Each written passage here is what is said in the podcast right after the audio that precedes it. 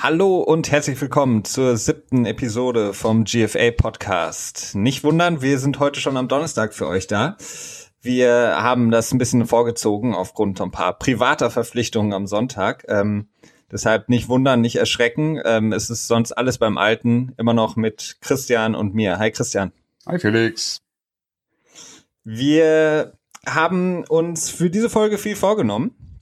Wir wollen im ersten Segment, äh, wie de, äh, das auch gewohnt seid, die News und aktuellen äh, Geschehnisse in der NFL für euch besprechen. Und dann im zweiten Teil, da haben wir sehr viel Arbeit investiert, um die erste Division vorzustellen. Wir hatten es ja angekündigt, dass wir die einzelnen Divisions in der NFL vorstellen möchten vor dem jetzt bald Start der Saison. Das zieht sich noch ein bisschen hin, deswegen haben wir noch genug Zeit. Ähm, und fangen da heute an mit der NFC East. Und genau. das werden wir im zweiten Teil dann besprechen, also wie die Teams aussehen, was man da erwarten kann in der kommenden Saison. Das heißt für alle, die entweder Fans von Dallas, den Giants, Philadelphia oder den Washington Redskins sind, die sollten auf jeden Fall im zweiten Teil unseres heutigen Podcasts zuhören. Ähm, starten wir aber erstmal mit den News, Christian. Ähm, was willst du erstmal uns berichten? Ja, also ich denke mal, anfangen muss man diese Woche definitiv mit dem Owners-Meeting. Ich weiß gar nicht, weißt du, wo das stattgefunden hat? Ich habe das diesmal gar nicht mitbekommen. Ähm. Normalerweise kriegt man das immer irgendwie mit, aber ist ja auch nur sekundär. Ähm, ja, da wurden halt die viele Regeln, ja, viele, so viele waren es jetzt auch wieder nicht, aber einige Regeln ähm, verabschiedet. Ja, verabschiedet ist dann ja. in dem Moment das richtige Wort. Äh, hm. Kurz zur Erklärung, ähm, es ist halt, die NFL ist halt nicht irgendwie eingetragener Verein oder so, sie gehört halt Besitzern und die Besitzer entscheiden halt, was erlaubt ist und was nicht. Das ist natürlich äh, auch mal so ein bisschen anders, als man es hier aus Europa kennt. Und in diesem Jahr äh, gab es halt einige Regeln, die verabschiedet wurden. Ähm, zwei haben wir, glaube ich, letzte Woche auch schon besprochen. Zusätzlich dazu ähm, als erstes Interessantes, was ich dann erwähnen würde, wäre dann ähm, die Regeländerung der Touchdown-Feiereien. ähm, die waren äh, lange Zeit beschränkt. Na, das heißt, man durfte, man durfte den Ball zum Beispiel nicht benutzen als Gegenstand in der ähm, in der ja, Feier. In der ja. Feierlichkeit sozusagen. In der Feierlichkeit, genau. Und äh, man durfte auch nicht mit anderen Teammitgliedern feiern. Ähm, das, es gab halt unheimlich schöne Celebrations in der Vergangenheit, also lustige Geschichten, dass dann der Ball genommen wurde und die Spieler sich dann quasi als Pins vom Bowling aufgestellt haben und dann der Ball auf die zugerollt wurde, alle umgefallen sind und äh, da gab schon einige lustige Sachen, die wurden halt verboten, soweit wie ich das verstanden hatte, im Zuge dessen, weil auch häufiger irgendwie mit Gang Signs irgendwie Sachen gemacht wurden und das so und so sexuell äh, Bezüge, sexuelle Bezüge dabei waren und das dann einfach äh, deswegen verboten wurde. Aber das wurde jetzt wieder deutlich gelockert, sodass jetzt zum Beispiel auch wieder ein Snow Angel gemacht werden darf. Ja, im Grunde genommen, wenn man sich äh, mal anschauen darf, was man so alles machen kann, empfiehlt sich einfach mal bei YouTube ähm, Chad Ochocinco einzugeben, äh, vormals Chad Johnson, der Wide Receiver. Ähm, der hat äh, im Grunde genommen alles so gemacht, einmal was man äh, dann eine Zeit lang nicht mehr machen durfte. Ähm, ist eine, ja, war ein bisschen überraschend, dass das jetzt kommt, aber hatte sich angebahnt, weil eben die Spieler sich da sehr beklagt hatten und äh, wohl der Commissioner Roger Goodell da wohl vorher mit sehr vielen Spielern gesprochen hatte ähm, und die ihm alle dann gesagt haben, wir wollen unbedingt wieder feiern dürfen, ähm, ist eine, eine, eine gute Sache, finde ich. Äh, es, es wird insgesamt, äh, glaube ich, ein bisschen zu hoch aufgehängtes Thema. Von daher, es macht ja auch ja. Spaß beim Zuschauen. Denke ich auch. Also ich meine, Football ist ja in erster Linie auch einfach ein Entertainment und ähm, das ist natürlich nicht so wirklich so sinnvoll, wenn man das Entertainment dann noch weiter einschränkt. Ja, und zu Roger Goodell ist es halt so ein, ja, ja, da können wir eine ganze Folge zu füllen zu ihm, äh, ja, was er immer so sagt. Und ja, ist immer so eine Sache, aber den sollte man in der Regel nicht so ernst nehmen. Was ähm, auf jeden Fall sehr ernstes Thema ist, ist ähm, der ja geplante Super Bowl, der in LA stattfinden sollte, fällt genau. sprichwörtlich ins Wasser. Ja, stimmt, da kann man das nehmen. ja, das war schon eine krasse Sache. Also ähm, der, das Stadion wird ja jetzt gerade gebaut, beziehungsweise, nee, noch wird's nicht gebaut, es ist gerade noch in der, in der Planungsphase. Und ähm, durch die unerwartet hohen Regenfälle ist es jetzt tatsächlich ins Wasser gefallen. Also es ist jetzt so, dass äh, sich das Ganze um ein Jahr wohl verschiebt. Und dementsprechend kann der Super Bowl dort laut Bestimmung der NFL nicht stattfinden, weil äh, wenn der Super Bowl in einem Stadion stattfindet, muss zuvor eine komplette Season in diesem Stadion gespielt worden sein. Sprich eine komplette Regular Season und eine komplette äh, Off-Season muss zumindest möglich gewesen sein. Und das ist dann in dem Fall nicht möglich. Und dementsprechend haben sich dann die äh, Besitzer darauf verständigt, dass man quasi äh, Tampa Bay in dem Jahr dann spielen lässt. 2021 ist das. Und ähm, der Super Bowl dann ein Jahr quasi nach hinten verlegt wird. Mhm. Genau, also da hattest du dann auch noch mal bei, bei Twitter, für alle, die das nochmal nachlesen wollen, nur noch kurz einen Abriss gegeben, wo so die nächsten äh, Super Bowls stattfinden werden. Wie gesagt, das findet ihr alle ähm, bei Twitter. Der Twitter-Handle ist at gfa-pod. Ähm, dann, was wir ja schon angesprochen hatten in der letzten Folge, ist eben die Overtime-Zeit äh, wurde reduziert von 15 jetzt auf 10 Minuten. Mhm. Ähm, ja, ich war am Anfang so ein bisschen äh, skeptisch, was das soll, weil die Chance, dass dann Unentschieden entstehen, ja noch größer wird.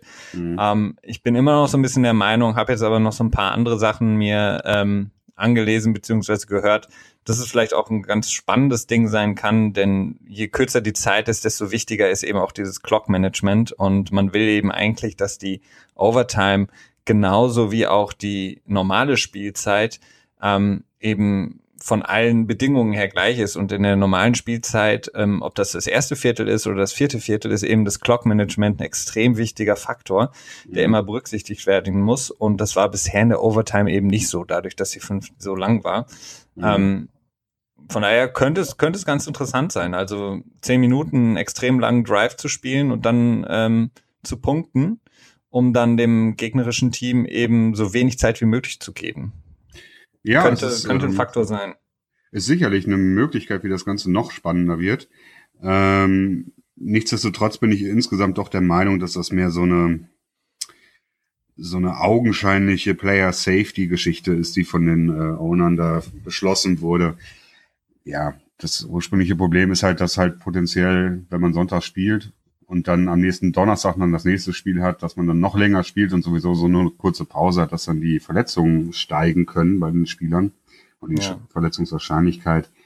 Ähm, ja, irgendwie, ja, weiß nicht, ist irgendwie so, so viel um nichts. Ne? Also es kann schön sein, es kann auch gut werden. Ähm, insgesamt finde ich es aber eher ein, ja, so, so ein Randthema.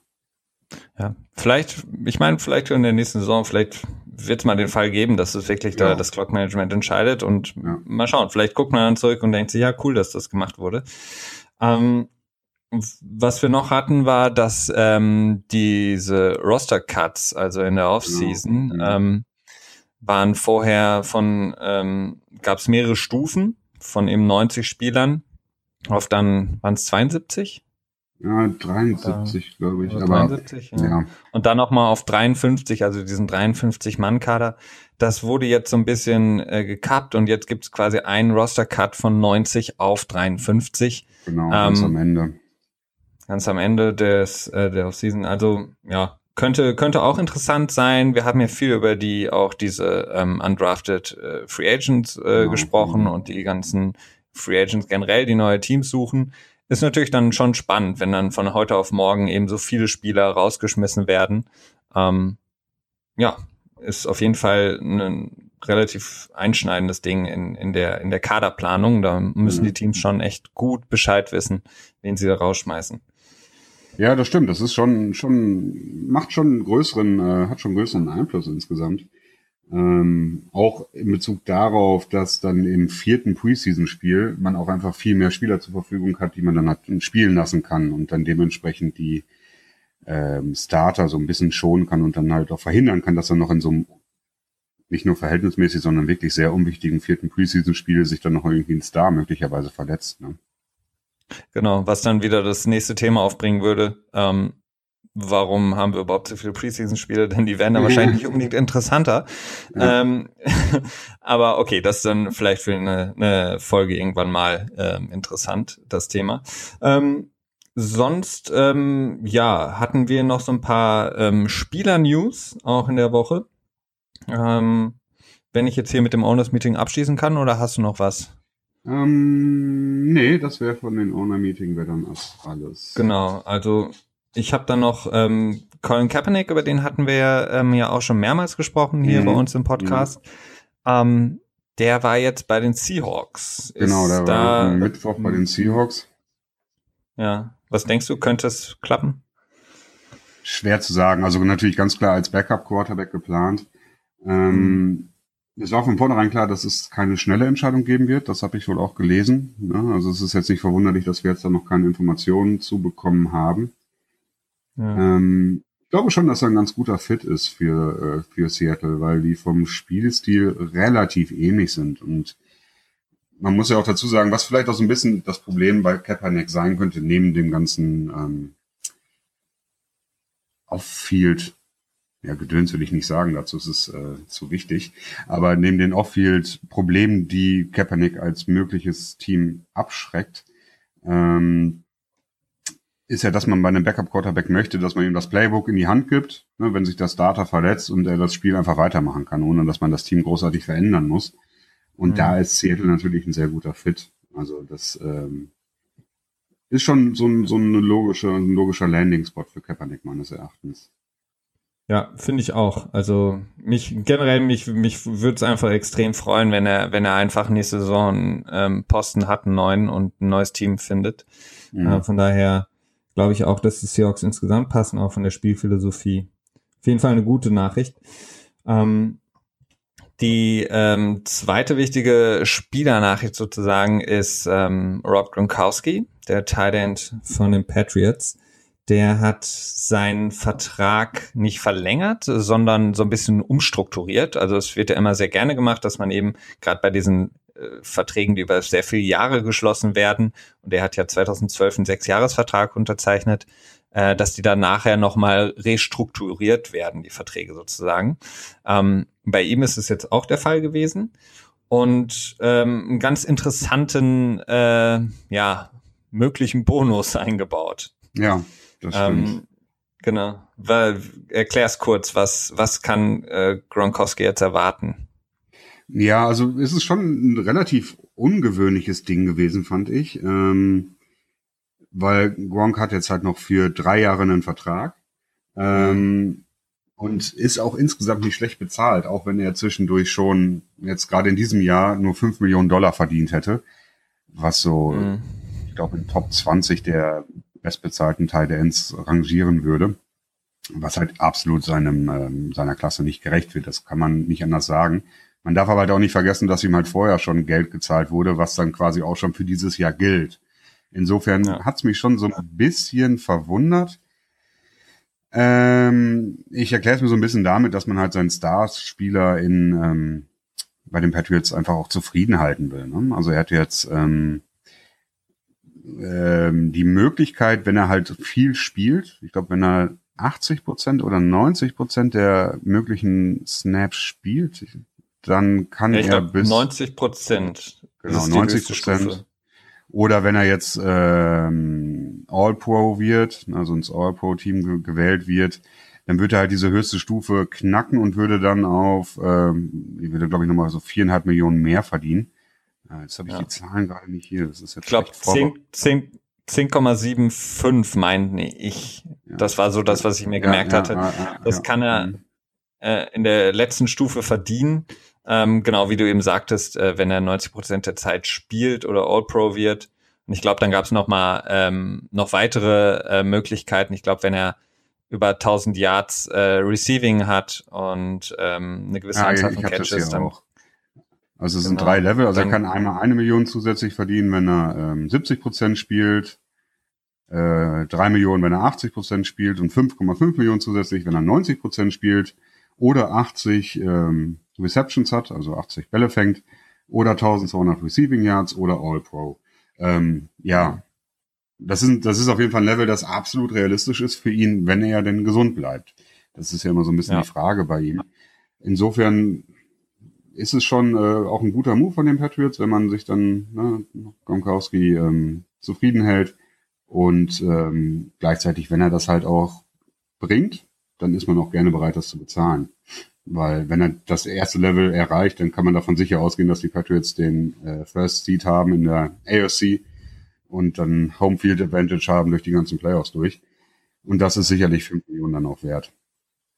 Definitiv. Also ich glaube, ähm, insgesamt äh, wäre er dann mit der letzten Stufe der bestbezahlte Titan, was ihm auf jeden Fall gerecht genau. wird, wenn er, mhm. wenn er ähm, gesund bleibt. Ich glaube, das ist insgesamt, glaube ich, für ihn mittlerweile auch das Wichtigste, einfach einmal eine Saison von Anfang bis Ende durchzuspielen, gesund zu bleiben. Mhm. Ähm, auf jeden Fall, ja, hoffe ich mal, dass das auch äh, eintritt und für ihn wäre es, wie gesagt, sehr lukrativ. Ähm, dann vielleicht ganz kurz noch gemeldet, ähm, noch äh, zwei, drei Sachen, ähm, worauf wir dann teilweise auch noch später eingehen, wenn wir die NFC East besprechen. Da gab es zwei Spieler, da gab es noch News diese Woche und zwar LeGarrette Blunt, über den haben wir ja auch schon, ich glaube, ja, das war so das Top-Thema bei uns in den letzten Wochen. Der ist jetzt äh, bei den Eagles gelandet, ähm, hat dann einen Jahresvertrag unterschrieben.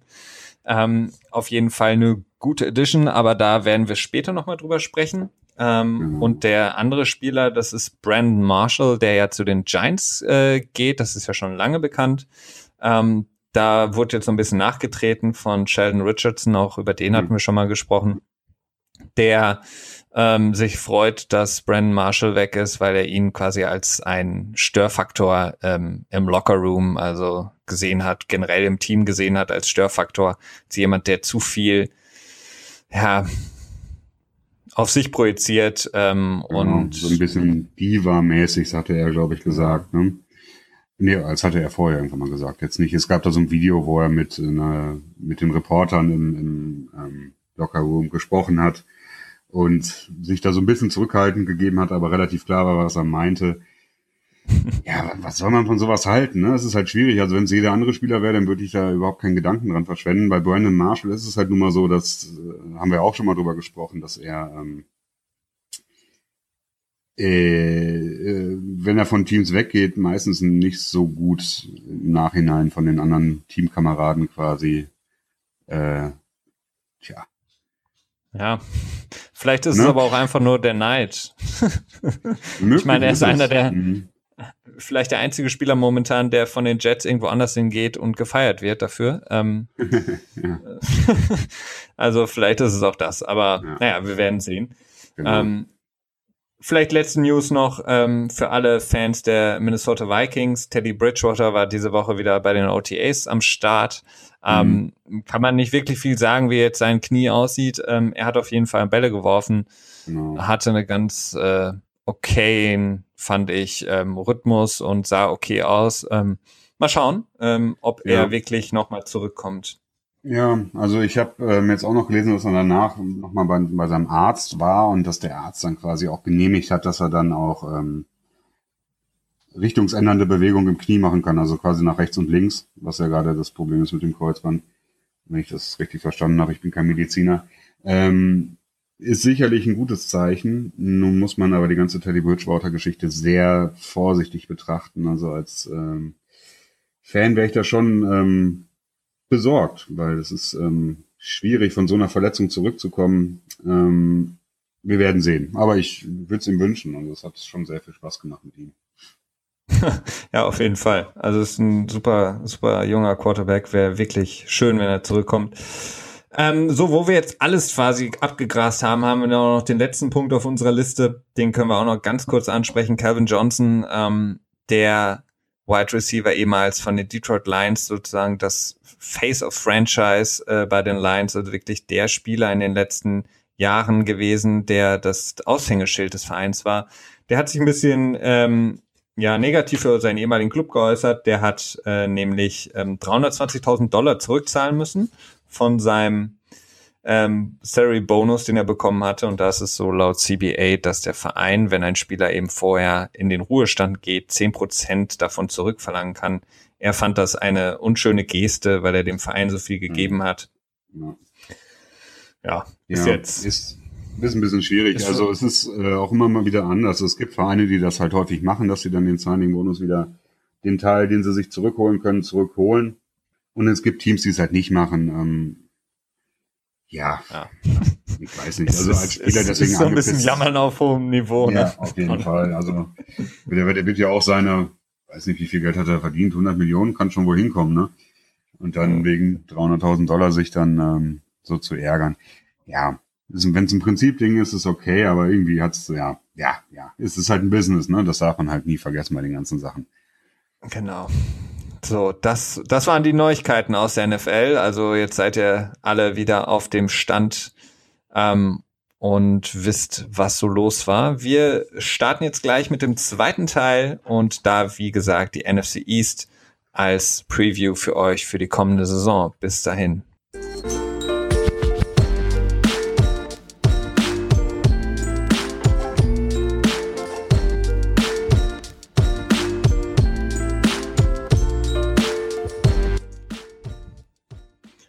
So, zurück beim GFA Podcast mit unserem zweiten Teil, in dem wir, wie angesprochen, heute die NFC East besprechen möchten. Wie gesagt, wir werden jetzt alle äh, Divisions vorstellen ähm, und starten, wie gesagt, bei der NFC East. Ein guter Start eigentlich, weil das schon seit Jahren, ähm, beziehungsweise ja, nicht seit Jahren, aber seit äh, ein, zwei Spielzeiten eine der wohl ausgeglichensten und wirklich eine stärksten Divisions ist, in der immer wirklich viel passiert. Ähm, und da wollen wir heute mal schauen, wie es in der nächsten Saison aussehen wird. Also ähm, mhm. mit den Teams der Cowboys, Giants, Redskins und Eagles, die ja wirklich da jedes Jahr schon ordentlich was auf dem Rasen abliefern. Also das sind schon echt immer super Spiele, die die ähm, zeigen und insgesamt ist es sehr, sehr ausgeglichen auch immer gewesen.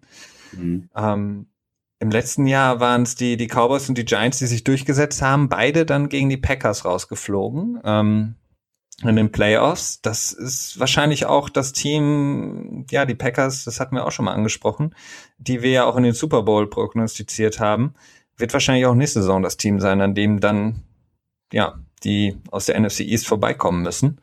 Mhm. Ähm, auf jeden Fall, ähm, ja, die Cowboys letztes Jahr mit 13 zu 3 Stats, die Giants 11 zu 5, Washington 8 zu 7, 1, also sie hatten ein, ein Unentschieden. Und die Eagles waren äh, auf dem letzten Platz mit 7 zu 9. Ähm, ja, was, was können wir jetzt erwarten? Also insgesamt ist es so, wenn wir uns zum Beispiel mal den Spielplan anschauen, dass ähm, die Teams ähm, alle gegen die AFC West spielen und die NFC West. Mhm. Da vielleicht erstmal als kurzer Einstieg. Ähm, Christian, wie kommt es ähm, überhaupt, dass der Spielplan so aussieht, dass quasi die Divisions komplett so gegeneinander spielen jetzt? Ja, das ist ganz lustig. Es hat für mich auch damals eine relativ lange Zeit gedauert, bis ich dann überhaupt erstmal realisiert habe, wie es genau funktioniert. Und zwar gibt es einen festen Plan, wie dann immer der Spielplan erstellt wird fürs nächste Jahr. Und zwar ist es immer so, dass man äh, man spielt halt immer sechs Spiele innerhalb der eigenen Division, Hin- und Rückspiel. Das sind dann quasi die ersten sechs Spiele, die dann feststehen. Und danach spielt man immer gegen eine andere Division aus der AFC und gegen eine andere Division aus der NFC. Äh, das wechselt halt immer so durch, sodass man gegen jede Division alle vier Jahre dann mal spielt. Damit kommt man dann auf sechs aus der eigenen Division. Vier und vier sind wir dann bei acht, plus sechs sind 14.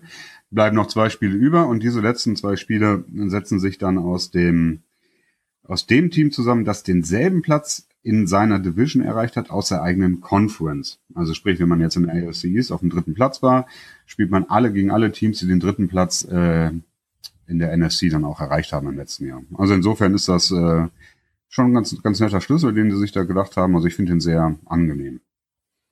Ja, auf jeden Fall. Also dadurch kommt halt immer eine gute Mischung durch und vor allen Dingen ist es auch sehr ausgeglichen insofern, als dass man eben ähm, die, die Mehrzahl der eigenen Spiele in der Regular Season sind eben gegen die Division-Gegner und eben mhm. auch gegen die andere Division. Das heißt, da kann man nicht so sehr sagen, was ja häufig gemacht wird, wer hat jetzt den leichteren äh, Spielplan oder mhm. ne, das ist nicht so, dass man da einfach sagen kann, okay, für dies ist leichter, weil man eben im Grunde genommen häufig ähm, gegen dieselben Teams spielen muss. Ja, genau. Dann ähm, ja, starten wir doch mit den ähm, dem Gewinner der Division der NFC East vom letzten Jahr, den Cowboys. Ähm, mhm. Da hast du dir ähm, Gedanken zu gemacht, Christian. Genau, und zwar, ja, die Cowboys. Letztes Jahr sehr gefeiertes Team. Ich muss dazu sagen, Dallas Cowboys sind auch natürlich eins der Teams, das die meisten äh, Sympathisanten hat in der NFL, also eins der Teams zumindest. Ähm, mit 13-3 echt eine gute, eine gute Regular Season gefahren. Ähm, aber dann natürlich direkt im ersten Spiel in den Playoffs gegen die Packers verloren. Eine relativ unangenehme Art und Weise, muss man dazu sagen. Also als Fan, ja. das ist schon, schon eine Niederlage, die einen sehr, sehr frustriert und auch ein bisschen länger kleben bleibt. Mit dem letzten Scramble da von Rogers, äh, das äh, kurz vor der Overtime, da, ja, das äh, muss schmerzen. Äh, aber insgesamt eine sehr schöne Season mit, mit äh, Elliott als Running Back, der dann als Top-3-Pick war, glaube ich, im letzten Jahr. Ne? Eine super Saison gespielt hat und äh, Dak Prescott, der ähm, als unerwarteter Quarterback auch echt eine gute Saison gespielt hat, wobei ich nicht so ganz von ihm überzeugt bin, aber schon eine gute Sache gewesen ist. Ähm, dementsprechend war es im letzten Jahr schon ganz gut. Also überraschend ja, gut eigentlich. Überraschend gut, ja, das stimmt, genau. Äh, und ja, sie wurden halt auch von vielen lange Zeit als Favorit gehandelt, was mich schon im letzten Jahr so ein bisschen geärgert hat, weil ich so gedacht habe, ich habe, ich glaube, drei oder vier Spiele von den Cowboys gesehen. Und ich war ähm, nicht so überzeugt von ihnen. Also von äh, Prescott selber zum Beispiel, ich habe gesehen, okay, ist ein guter Quarterback, aber ich fand seine Würfe waren oft sehr hoch, ein bisschen unpräzise. Also das hat mich dann nicht so überzeugt. Aber insgesamt schon eine solide Saison, auch wenn man überlegt, wo sie dann im Jahr davor standen. Und vor allen Dingen, wenn man bedenkt, dass Tony Romo sich halt verletzt hat und äh, dass er eigentlich mehr so oder weniger so ein der letzte Nagel im Sarg ist für, für ein Team, dass, man, dass sie sich da so haben raus ähm, retten können, ist schon eine gute Sache. Ja. Genau. Und ähm, ja, genau. Und wenn wir dann jetzt mal weitergehen und uns gucken, was sie in der Offseason gemacht haben, ähm, sie haben einer ihrer großen Schwächen komplett umgewandelt. Und zwar ähm, das Backfield von ihm. Also die Cornerbacks und Safeties haben sie vier Leute verloren. Und zwar Brandon Carr, Mose Claiborne, Barry, Barry Church hm. oder Crouch. Hier steht nämlich Church. Church. Ja, okay, also doch richtig in Erinnerung. Und JJ Wilcox. Ähm, das ist natürlich schon krass, wenn man so viele Spieler dann verliert und die dann auf einen Schlag ersetzen muss. Das haben sie aber ganz gut gemacht, denke ich. Haben direkt das im, im Draft äh, angesprochen und direkt zwei Cornerbacks gedraftet in, den, in der zweiten und dritten Runde. Ähm, ist, denke ich mal, ganz okay. Da kann man was draus machen. Ähm, ähnliche Schwäche, die sie hatten, war dann in der Defensive Line. Haben sie dann direkt ähm, dafür gesorgt, dass David Irving, der sich dann im letzten Jahr wirklich ähm, gut präsentiert hat und jetzt auch Free Agent geworden wäre, beziehungsweise Restricted Free Agent, haben sie getendert, also behalten. Und dann auch noch mit Taco Charten. Charten? Oder Ch Charten, glaube ich, ja. ne? Äh, an 28. Position, ne, Replacement quasi gedraftet. Insofern kann man da schon denken, dass die Defense vielleicht ein bisschen besser wird. Und das ist sicherlich das Problemkind gewesen von Dallas im letzten Jahr. Ähm, Gleichzeitig haben sie dafür gesorgt, dass die Offense ähnlich bleibt, wie sie ist, indem sie ihre drei Wide Receiver bzw. Tight Ends ähm, sich um die Verträge gekümmert haben. Mit Terrence Williams, Bryce Butler und Jason Witten. Ähm, und in der Offensive Line haben sie jetzt äh, Leary verloren, der ist zu den Broncos gegangen. Okay, Jonathan Cooper, das ist so ein, ja gut, der wird nicht unbedingt viel bringen, denke ich mal, aber noch Byron Bell gesigned. Ähm, also insofern haben sie da relativ viel gut für gesorgt, dass es da auf einem ähnlichen Niveau bleiben kann. Ähm, ja, also die Free Agency ist schon ganz gut gelaufen für Dallas, würde ich mal behaupten. Äh, konnten jetzt am Ende auch nicht so viel machen, weil sie doch äh, Salary Cap Probleme hatten insgesamt. Insofern konnte man da wahrscheinlich auch einfach nicht mehr erwarten. Und ähm, ja, das haben wir uns auch überlegt, dass wir so einen kleinen Ausblick bieten. Ähm, ich glaube nicht, dass Dallas im nächsten Jahr wieder 13 zu 3 schaffen wird. Also bei weitem nicht. Ich komme jetzt eher auf tatsächlich auf 9 zu 7. Ähm, das ist ja mal eine Ansage. ja, das ist ja meine persönliche Meinung. Ne? Da muss man mal gucken, was dann am Ende stimmt. Ob ich dann sagen kann, Edge Badge habe recht gehabt oder nicht. ja, Aber wir werden ähm, drauf zurückkommen. Genau. Nee, ich habe die, äh, ich habe Dallas, äh, ich sehe eine Niederlage von Dallas äh, gegen die Giants, die Packers gegen Kansas City, gegen die Falcons, nochmal gegen die Giants. Das heißt, sie werden gesweept, wie es so schön heißt, wie im letzten Jahr von den Giants. gegen die Raiders und gegen die Seahawks. Das sind so die Teams, wo ich denke, okay, dann würde ich eher eine Niederlage schätzen. Ja. Das kann sich natürlich ändern. Das ist verdammt schwierig. Vor allen Dingen, wir sind auch noch relativ früh. Man hat jetzt noch nicht in der Preseason gesehen, wie dann die Rookies spielen. Aber ja, das ist so mein erster Ausblick. Ist ja auch schon tough. Also die, ja, die, die, ähm, die AFC West, die ist so stark auch. Ähm, mhm. und auch die NFC West, da sind halt auch gute Teams. Also es ist echt nicht, nicht einfach. Also insgesamt für die NFC East. Ähm, ja, und die Fragen, die sich halt so stellen, ist halt mit Elliott. Kann er so, kann er so gut bleiben, wie er es im letzten Jahr war? Das ist mit Running Backs ist das ja immer so eine Sache. Da kann, das ist schwierig, da eine konstante Leistung abzubringen über Jahre hinweg. Ähm, er hat das, glaube ich, selber nochmal gesagt. Das war auch mehr so eine Off-Season-Geschichte, dass er ähm, im Second Level, also sprich, ähm, im, ja, es ist dann im Linebacker-Bereich quasi, so ein bisschen explosiver werden will, weil er ähm, man muss auch dazu sagen, also viel von seinem Erfolg kam halt auch dadurch, dass er einfach unglaublich eine unglaublich gute O-Line hatte, dass er halt relativ lange laufen konnte, bevor er überhaupt das erste Mal berührt wird. Ne? Das ja. ist so eine Frage. Und äh, mit Dak Prescott kann er schaffen, das Niveau zu halten beziehungsweise zu verbessern. Ne? So, so ein im Football spricht man mal vom Year-Two-Jump. Das heißt, ähm, wenn ein Rookie das erste im ersten Jahr und dann vom ersten zum zweiten Jahr, dass also eine sehr große Entwicklung möglich ist. Ähm, ja. Das ist dann natürlich beim Quarterback nochmal viel, viel wichtiger, potenziell wichtiger. Das sind so die Sachen, womit man dann vielleicht noch, womit ich dann halt sehe, okay, es kann doch noch besser werden als 9 zu 7. Aber ich bleibe erstmal bei 9 zu 7. Okay. Ja, finde ich insgesamt ist, ist schon, erschließt sich mir auch. Also ich bin auch nicht von, insgesamt von Dak Prescott noch nicht so überzeugt. Also gerade in dem Playoff-Spiel hat er gute Phasen gehabt gegen die, die, die ähm, Packers, aber so auch seine Interception und insgesamt war es nicht so. Also mhm. bin ich auch sehr gespannt. Ähm, okay, das wird dann zu den Cowboys, soweit. Genau, jetzt bist du dann mit den Giants. Genau, die Giants, die das, den zweiten Platz gemacht haben. Ähm, sehe ich äh, insgesamt äh, in der kommenden Saison auf dem ersten Platz, also als das stärkste Team in meinen Augen in der NFC East. Also ähm, worüber wir auch schon mal gesprochen hatten in dem Podcast hier bei uns, dass die Giants einfach eine extreme Defense sich jetzt zusammengebaut haben da.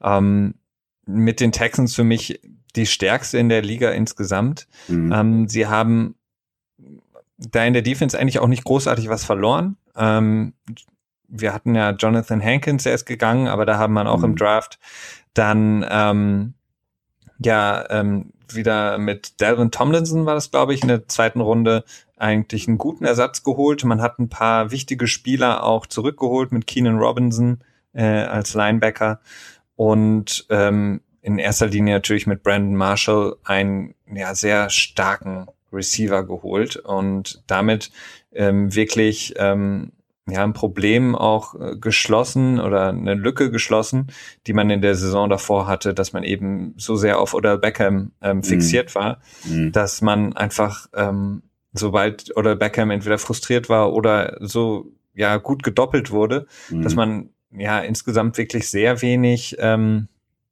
ja Möglichkeiten sonst hatte. Also das sind auf jeden Fall Sachen, die ich äh, insgesamt sehr positiv sehe. Also gerade mhm. die Run-Defense, die ja in der NFC East sehr wichtig ist, gegen ja, Ezekiel Elliott ja. oder jetzt auch gegen Blunt bei, der, bei Philly, die hat man auf jeden Fall stabilisiert, beziehungsweise wenn nicht sogar noch besser gemacht. Ähm, mhm. Das heißt, die ist extrem stark und die, das Backfield ähm, war ja letzte Saison auch schon extrem stark. Ähm, und da konnte man im Grunde genommen auch alle Spieler halten. Ähm, Jason Pierre-Paul hat man zurückgeholt ähm, und das heißt, der Pass Rush wird der gleiche bleiben, vielleicht sogar besser. Ähm, insgesamt ja, haben sie nur 284 Punkte zugelassen. Also die Defense ist eigentlich mhm. so das Aushängeschild, finde ich. Ähm, und ähm, da glaube ich, haben sie einfach die ähm, ja die größten Chancen, gerade in der Division auch ähm, den ersten Platz zu erlangen.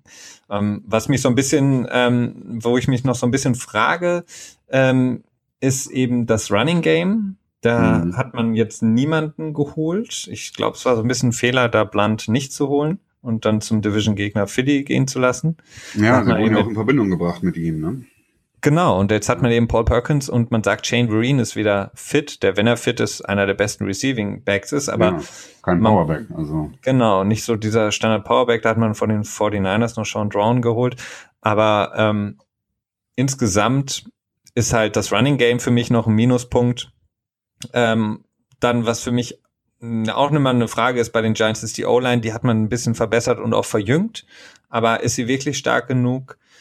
Eli Manning ist so eine Wundertüte, der kann ein Jahr lang super gut spielen, aber kann auch völlig abtauchen, so wie im letzten Jahr. Und ähm, wo, wo was ich mich auch immer frage, ist, warum eben Head Coach Ben McAdoo einfach das äh, äh, ja Offensive Play Calling macht. Also ähm, ich finde, er müsste das abgeben. Also das, er hat damit zusammen, der hat sich so Mühe gemacht, als er dieses, dieses, dieses riesige Sheet erstellt hat. ja. will das auch nutzen. also er hat, er hat das größte ja, Playcalling-Sheet äh, in der ganzen Liga, aber sein, seine ähm, Kreativität lässt doch zu wünschen übrig. Also man hatte wirklich, dadurch, dass Odell Beckham eigentlich immer ähm, gedoppelt wurde mit einem Safety over the top, hat man eigentlich immer so diese Crossing Routes und immer eben diese kurzen Pässe ähm, gespielt und ja, da hat oder Beckham ziemlich viel auf, ähm, ja, auf die Füße getreten bekommen, sage ich mal. Ja. Ähm, von daher, gut, jetzt mit Brandon Marshall kann das anders aussehen, auf jeden Fall. Ähm, der Draft war relativ still für mich, wie gesagt, das hatte ich auch schon mal angesprochen, Thailand ja. ähm, fand ich nicht so das ja, die beste, ne?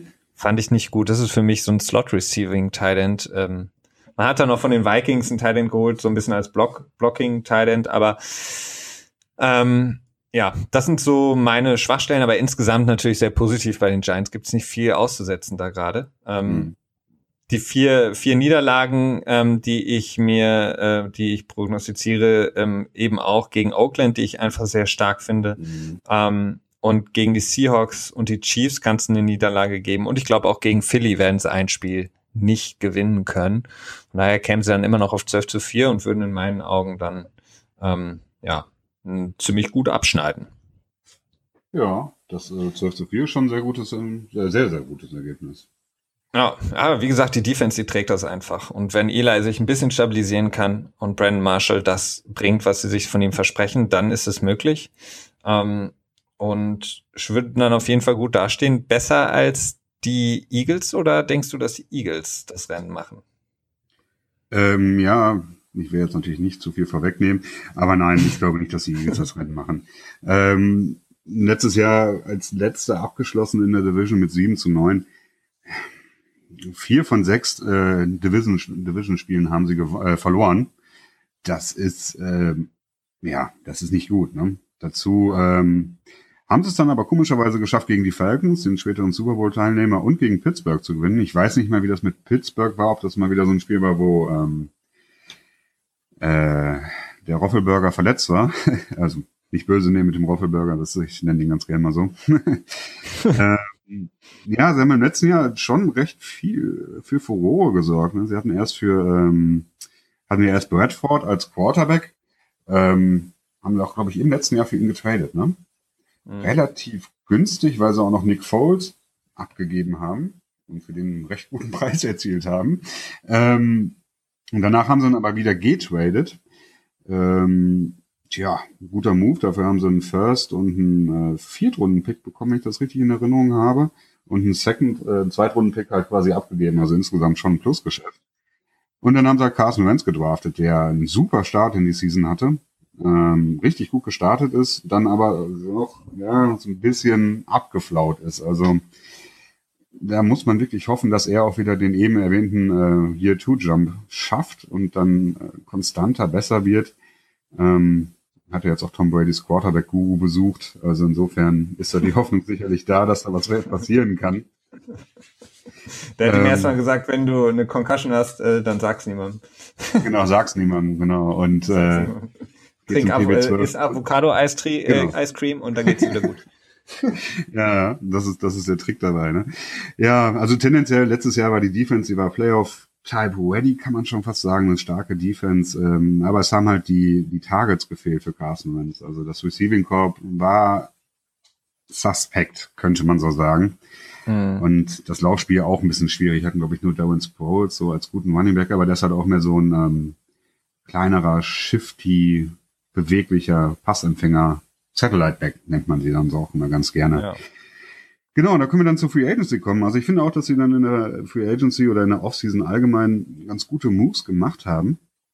Und zwar haben sie Archer Jeffrey gesigned zu einem Einjahresvertrag.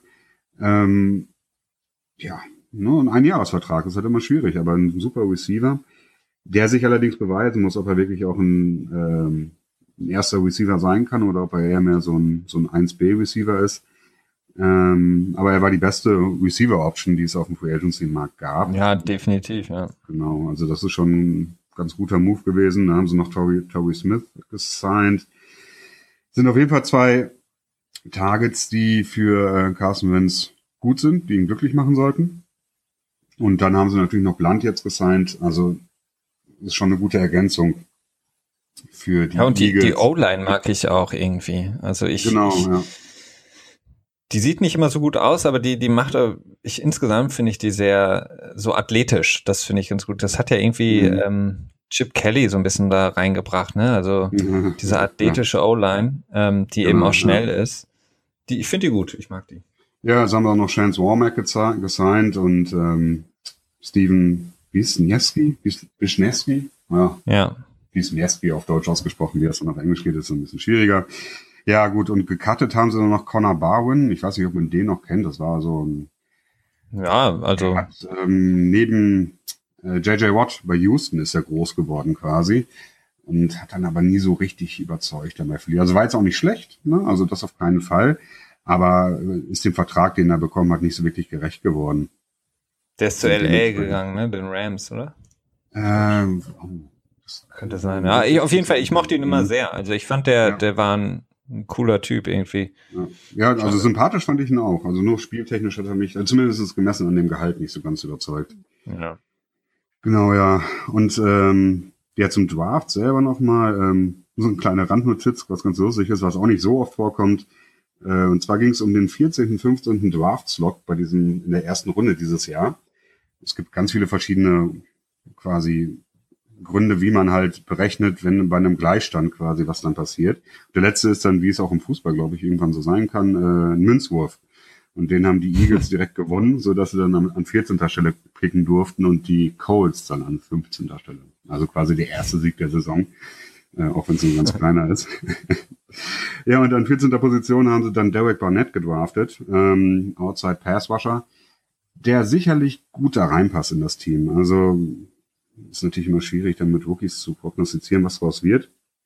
Aber ein sehr solider Pick, der mir gefällt.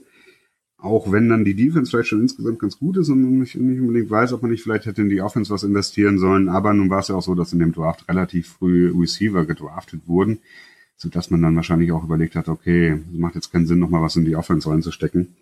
Und dann mhm. zur defensiven Seite des Balls gegangen ist. Ja, ne, und dann haben sie in der zweiten Runde noch ähm, Sidney Jones gedraftet. Etwas schwieriger Pick. Der hat sich nämlich bei seinem Pro Day, also vor ungefähr zwei Monaten, ähm, die Achillessehne gerissen. Ähm, tendenziell wurde er in der ersten Runde vermutet, aber wenn man sich halt die Achillessehne reißt, dann, dann sinkt natürlich der Wert und man wird später gedraftet. Ich habe jetzt gelesen, dass er sogar noch in diesem Jahr eine Rolle spielen soll, was ich mir gar nicht so richtig vorstellen kann. Also bei einem Achillessehnenriss hätte ich doch mit einer Vielleicht ist er auch beim äh, Tom Brady Guru. Ja, genau, offensichtlich, offensichtlich ist, ja, offensichtlich kriegt er es immer hin. Also. Ja, können wir irgendwann auch nochmal drüber reden. Da haben wir natürlich auch etwas. ja, da haben wir auch unsere eigene Meinung zu, sagen wir es mal so. Ja. Aber sicherlich, ja, es ist halt so ein Pick, der wird zeigen, was er bringt. Ne? Ähm, genau. Und dann in den späteren Runden haben sie dann noch ein bisschen mit zwei Receivern und einem Running Back dafür gesorgt, die Offense zu ähm, unterstützen. Gut, man hat dann in der Free Agency schon relativ viel in der Offense gemacht. Insofern, ja, also solide, auch wenn ich es mir vielleicht ein bisschen anders vorgestellt hätte. Aber gut, das war nicht meine Entscheidung. Ja, zum Ausblick. Ja, was kann man erwarten von den Eagles? Also, ich glaube, dass sie mit 10 zu 6 abschließen werden. Ähm, ich glaube, dass sie dann in der Defensive noch einen Tacken besser werden, wenn Blunt einschlägt, ne, nicht wenn er bei den Patriots letztes Jahr am Anfang richtig gut ist und zum Ende der Saison so ein bisschen die Luft ausgeht. Carson Wentz in seinem zweiten Jahr, kann man schon von ausgehen, dass er besser wird, zumindest hoffen. Mhm. Also nicht jeder die Blake Bortles äh, Route nehmen. ähm, dementsprechend ist lukrativ. 10 zu 6. Ja, lukrativ ist er, ja. ja, und ich sehe halt äh, Niederlagen gegen Kansas City, Einmal gegen die Giants, gegen die Panthers, einmal gegen die Cowboys, gegen die Seahawks und gegen die Raiders. Ja. Das ist so die Prognose, die ich habe. Und dann bin ich mal Direkt gespannt. realistisch. Ja. Ob das so einfach es ist. Es ist einfach ist krass, wenn man sich den Spielplan anguckt. Das ist schon echt hart. Ja, ähm, ja die spielen halt zwei starke Divisions. Ja, voll. Genau. Und dann bleiben jetzt nur noch die Redskins, Felix. Ja, Washington. Ähm, das ähm, Team was wirklich insgesamt finde ich eine absolute Wundertüte ist. Also ähm, insgesamt ist überschattet natürlich alles ähm, die die äh, Kirk Cousins Story, ähm, der jetzt äh, wieder seinen Franchise Tender bekommen hat, ähm, mhm. nachdem er letztes Jahr schon 20 Millionen verdient hat, verdient er jetzt drei, fast 24 Millionen garantiert. Im ähm, nächsten Jahr dann 36 Millionen. ja, wobei eigentlich alle Zeichen darauf deuten, dass er gehen wird. Aber wie gesagt, wir konzentrieren uns ja jetzt erstmal auf die kommende Saison. Da ist er ja unter Vertrag. Das haben sie zumindest hinbekommen, was jetzt auch nicht so schwer war. Aber ähm, er wird spielen und insgesamt bin ich, äh, ich mag ihn sehr. Also Kirk Cousins, ich glaube, in der Division selber ist er, finde ich, der der beste Quarterback, wie jetzt stand jetzt. Ähm, ja, ja. Von dem, was er kann ähm, und was er bringt, ist er für mich der konstanteste und auch der beste Quarterback. Ähm, das spricht auf jeden Fall für die ähm, für die Redskins. Sie haben insgesamt ähm, ja komische Free Agency, finde ich. Also sie haben Terrell Pryor geholt, wo ich denke, das war so nach Ashton Jeffrey der zweite große Name als äh, von den Receivern. Also von den Browns haben sie äh, Pryor geholt, der ehemalige Quarterback, der ja letzte Saison richtig krass eingeschlagen ist als äh, Receiver bei den Browns. Das ist, glaube ich, ein super ähm, ähm, ja, Free Agent Move. Also gerade in der Red Zone mit seiner Größe. Also von, von Pryor bin ich unglaublich überzeugt ja, die Athletik, die der einfach bringt, das ist schon echt extrem auf der Position.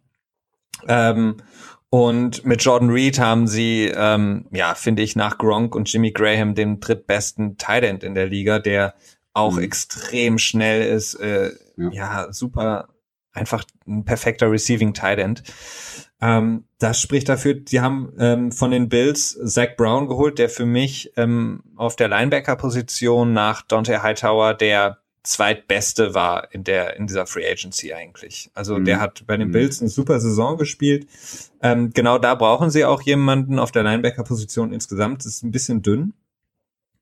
Ähm, das heißt, das ist ein, auch eine sehr gute äh, Sache, die sie gemacht haben.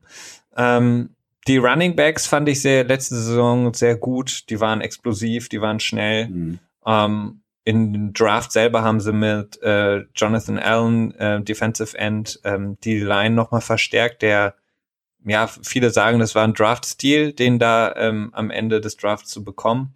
Ähm, Finde ich auch. Ähm, also ich, ich glaube, dass der schon da einschlagen wird. Mhm. Ähm, und sonst haben sie insgesamt auch noch äh, sehr viel in die Defense geschickt. Äh, mit den ersten Picks haben sie noch einen Linebacker und einen Cornerback geholt. Von daher könnte sich verbessern insgesamt, weiß ich aber nicht, ob die Defense in der Division gut genug ist. Ähm, neben mhm. Josh Norman haben die im Backfield kaum jemanden, der da wirklich ähm, ja auch nur annähernd an das Level von Norman drankommt. Mhm. Ähm, der Pass Rush ist okay, aber in der Division brauchst du einfach einen guten, richtig guten Pass, Pass Rush. Ja. Ähm, dann haben sie Defensive Tackle Baker haben sie verloren in der Free Agency ähm, eine Schwächung wir hatten darüber gesprochen, das Running Game ist in der Division ziemlich ja. stark ausgeprägt. Da musst du gut sein. Ähm, und dann, ja, haben sie Deshaun Jackson und Pierre Gasson, die beiden Right Receiver, abgegeben, beziehungsweise die sind gegangen in der Free Agency. Die hatten beide eine 1000-Yard-Season. Ist halt krass, das aufzufangen mal, ne? Mhm. Also ähm, zwei, die Nummer eins und Nummer zwei Receiver. Ähm, hm. Bin ich gespannt, ob das äh, Pryor und Jameson Crowder auffangen können. Mhm. Aber ja, bin ich skeptisch bei John Reed, den Talent, den ich gerade angesprochen hatte, ist die Verletzungsproblematik auch immer wie ja. eigentlich fast bei allen Talents. Also es ist eine unglaublich ja, schwierige ähm, ja, Position. Ähm, ja. Und ja, dann einfach dieses ganze, diese ganze Kirk Cousins äh, Story, die schwebt einfach so über diesem Team, ähm, dass äh, das Management, ich weiß nicht, also was die sich nein, da denken, nein. aber die, die, im Grunde genommen ist es einfach, äh, oh, oh shit, wir müssen irgendwas machen mit äh, Cousins. Ah ja, schmeiß mal einen Tender drauf. Ja, okay, machen wir. Und ja, aber das bringt halt teamintern, ja. glaube ich. Es gab ja dann auch ja. noch diese Story mit dem General Manager, der ähm, dann rausgeschmissen wurde wegen Alkoholismus und äh, also irgendwie so ein Front Office, so wie man es eigentlich nicht haben will, wenn man ein gut geführtes Team hat, ne? Ähm, ja, also von daher, wie gesagt, sie haben ein paar Sachen gut aufgefangen. Mit Zach Brown finde ich ein guter äh, äh, Free Agent Move und auch ähm, Pryor. Aber wie gesagt, die haben dafür mehr für dich. Also mit Deshaun Jackson, Pierre mhm. Gasson, mhm. Chris Baker. Also gerade da gegen das Laufspiel und im eigenen Passspiel eigentlich verloren. Und ja, wenn man sich anguckt, dass es letzte Saison 8, 7 und 1 waren, komme ich jetzt einfach nur dazu, dass mhm. sie auch 9 zu 7, ähnlich wie ähm, die, oder mhm. genauso wie die äh, Cowboys. Ähm, ich glaube, sie spielen 3 zu 3 in der Division, also jeweils ein Sieg und eine Niederlage. Und dann äh, die schon angesprochenen Teams ähm, aus den anderen Divisions, gegen die die spielen werden, werden sie sich da wahrscheinlich Niederlagen einholen, sprich ähm, Oakland, Kansas City, Seattle und sie spielen auch noch gegen New Orleans. Das sind so Teams, mhm. die einfach starke Offensive, also starke Offensivabteilungen mhm. haben mhm. und einfach die Schwächen der Redskins in der in der Defense offenlegen werden und von daher mhm. ja komme ich auf 9 zu 7 für die Redskins, was dann mhm. zum Abschluss der Division ähm, führt, insofern, genau. als dass wir Trommelwirbel, bom, bom, bom, bom. Genau, wir haben die ja, okay, wenn ihr aufge auf, aufgepasst habt, dann könntet ihr es auch schon selber wissen, aber wir haben die Giants als erstes Team mit 12 zu 4. Ja. Danach die Philadelphia Eagles mit 10 zu 6. Ob das für die Wildcard reicht, ist, weiß man ja. nicht. Also, Na, die NFC ist echt krass. Kann für eine Wildcard reichen, muss aber nicht, ne? Werden wir sehen. Dann an dritter Position, die Tiebreaker gewinnt Dallas. Zumindestens, ja, so ganz konnten wir es nicht unter einen Hut bringen. Ich habe halt zwei Niederlagen in der eigenen Division. Und ähm, keine Niederlage gegen Washington. Felix hat jetzt eine Niederlage. Also, aber wir haben uns jetzt auf Dallas geeinigt an dritter Position und Washington an vierter.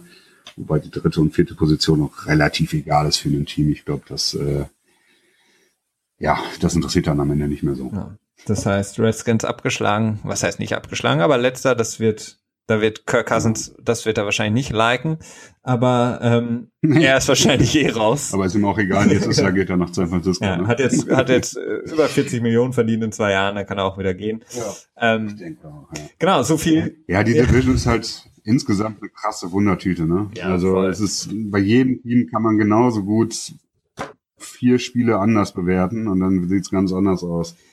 Ähm, ja, allerdings, also sehr spannend. Das ist ähm, ja, es ist wirklich eine interessante Division. Aber wie gesagt, das ist ja schon lange. Ähm, und ähm, ja, es wird interessant. Also das erste Spiel sollte man sich auf jeden Fall ähm, direkt mal fest im Kalender markieren.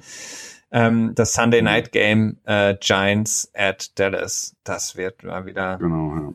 wie in der Vergangenheit. Ich meine, letzte Saison war es ein bisschen öde, weil die Spiele irgendwie, weiß nicht, so gefühlt 12 zu neun oder so ausgegangen sind. Aber ähm, vielleicht wird es ja dieses Jahr anders. Auf jeden Fall das erste Sunday Night Game in der Saison zwischen den Cowboys und den Giants.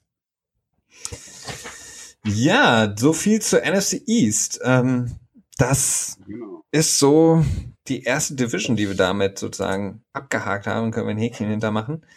Ähm, wir werden als nächstes vielleicht schon mal der Ausblick auf die kommende Folge, die dann wieder ähm, in der kommenden Woche am Sonntag ähm, bei uns hören sein wird, beziehungsweise könnt ihr euch dann runterladen. Ähm, da werden wir die AFC West besprechen. Das heißt, mit den Teams aus Oakland. Dann sind da die Chargers drin, Kansas City und die Broncos, wenn ich jetzt, ja. Genau. Ja. ja. Genau. Ähm, da werden wir uns dann ebenso wie bei der NFC East jetzt über die AFC West auslassen und da die, ja, den Ausblick geben auf die kommende Saison. Bewerten und prognostizieren. Genau, das können wir gut. Bewerten und prognostizieren. ähm, ja, dann ähm, haben wir alle Punkte abgearbeitet für heute. Das haben wir. Ähm, ich hoffe, es hat euch allen gefallen. Ich hoffe, ihr könnt euch ja mit unseren Prognosen zur NFC East entweder anfreunden oder wenn ihr ganz anderer Meinung seid, natürlich auch gerne das Ganze kommentieren und sagen, ich sehe das aber ganz anders oder was habt ihr euch da gedacht? Wie gesagt, ähm, Mhm. Twitter, Facebook, unsere Homepage gfapod.blog könnt ihr uns gerne schreiben und uns da nochmal eure Meinung geben.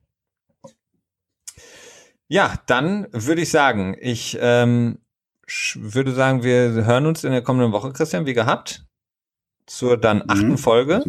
Oder möchtest du uns noch irgendwas prognostizieren oder mitteilen? Heute ist der große Tag der Prognostizierung. Nee, also ich habe alles rausgehauen, was ich äh, an Vorhersehung noch in, in mir drin hatte. Die bin, Crystal äh, Ball hast du ähm, zu Rate gezogen. Genau, die ist jetzt, Okay. Crystal Ball ist jetzt nur noch voll mit Nebel, kann nichts mehr erkennen. Alles klar. Gut, dann, wie gesagt, in der kommenden Woche AFC West und wir danken und wünschen noch ein schönes Wochenende und bis nächste Woche. Ciao. Bis dahin.